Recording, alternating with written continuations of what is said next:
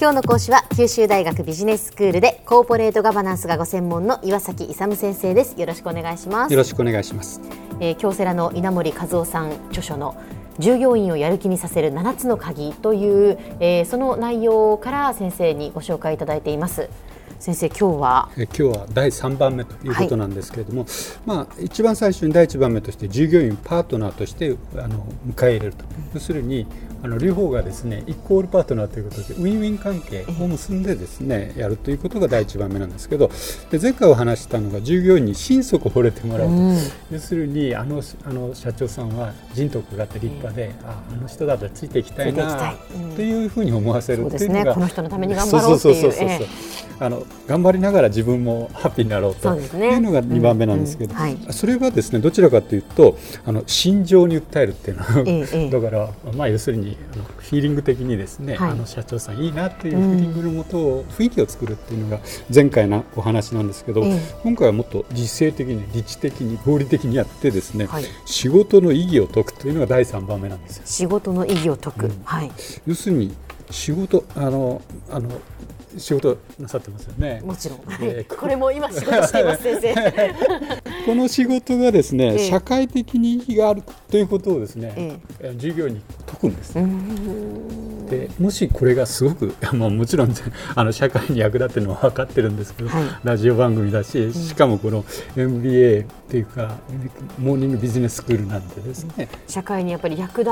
つような放送をしたいとやっぱり常に心がけています。まあ、るし実際に役立ってると思うんですよね。はい、そう信じて先生、ええ、やってるということは、はい、もしかしたらこれってすごく社会のためになるし自分のためにもなるし、うん、ということはやる気やっぱり出ますよね。はい。えそうするとあの自分がやってることが価値があってですねあのやる気が出るということで、うん、要するにその場合ですね松下幸之助が言ってるようなことなんですけども。ええ人間が成功するとかですね人生の成功とか人生の幸せってどういう時が一番幸せって考えますか？っていうことなんですけどこ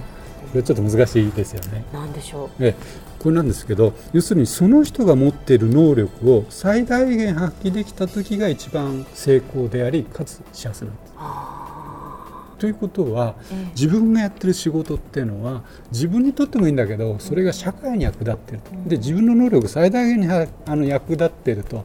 いうところを自分で感じられたらばすごくやっぱり社会に役立つし自分のよりはって感じね。そうですね。これがですね。あそれはでもやっぱりこう自分の存在意義といいますかもうその社会の中においての自分もそうですし例えばその家庭の中であってもですねその家族が自分がしたことによってすごく喜んでくれるっていう、その存在意義価値っていうのは、すごく大きいですよね。大きいですよね。えー、だからこれこれ多分ね松下幸之助間違ってないと思うんですよ。うん、だから人生における本当の成功とか幸せっていうのは、うん、自分が普段考えたり行っていることがですねでしかも自分が努力して行っていることが、自分のためにもなるしいろんな社会のためにもなるっていうのが、一応やっぱり幸せですよね。ね。子供のためとかあるいは主人のためとか、あるいはもっと広くいっぱい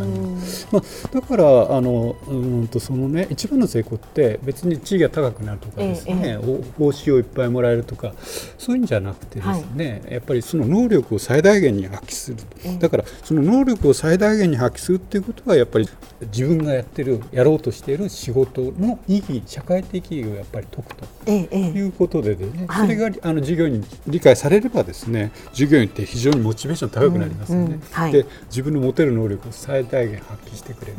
ということなんです、えっと、それでですね、まあ、そういうことを考えるとですね、はい、あの自分が成長していくということが非常にあ従業員も経営者も両方なんですけど成長していくということが非常に重要なんですよ。はい、これ成長というのはね年輪と同じなんですよね。木の年輪ですか、うん、あれはどんどん大きくいっていくようになる、ええ、だからあの従業員がスキルとかを高めていくのは後戻りしないんで、あの重要なんです。えそういうことなんですけどだからあの従業員が能力を高めていって成長するっていうのはあの自分のですね喜びにもつながりますし、うん。であとですね、まあ、別の考え方なんですけれども労働観ってあるんですよ労働観。労働観。私は何のために仕事をしてるの、はいはい、で代表的なのがですね、一つが労働対価説って言われてるんですけど、これ西洋流の考え方なんですけど、はい、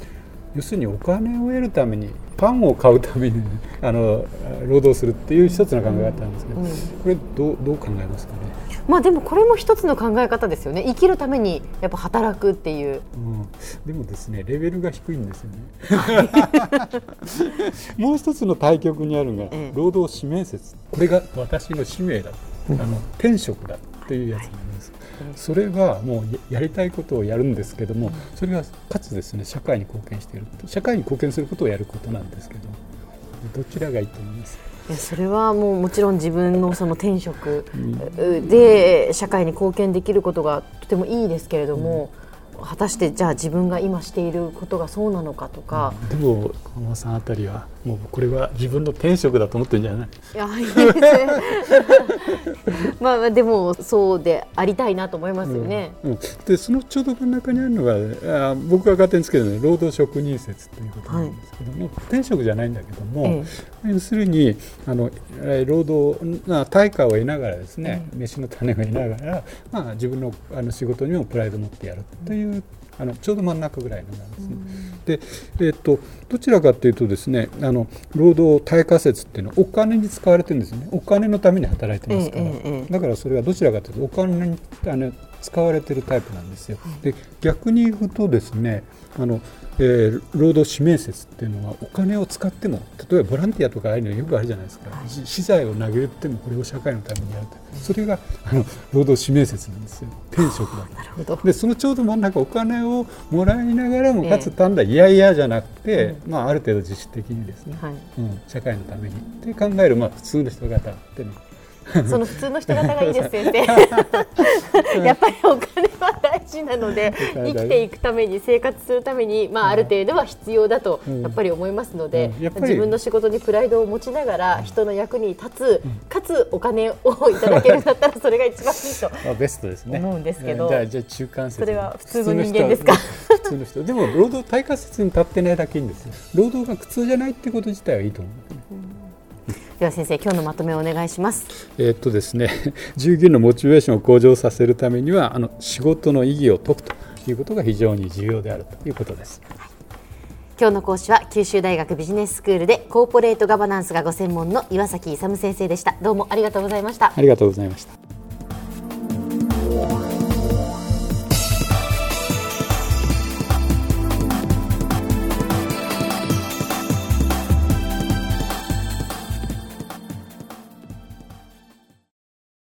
ゾクゾクグイグイメラメラつながる。ゾワゾワ。ハラハラ。メキメキ。つながる。ズキズキ。モワモワ。ホカホカつながる。キリキリ。ザワザワキュンキュン。ガンガン。ワクワク。ウズウズドキドキ。ルンルン。バクバク。九州人のいろんな気持ちつなげます。九州から輝こう。キラキラつながる。 QTnet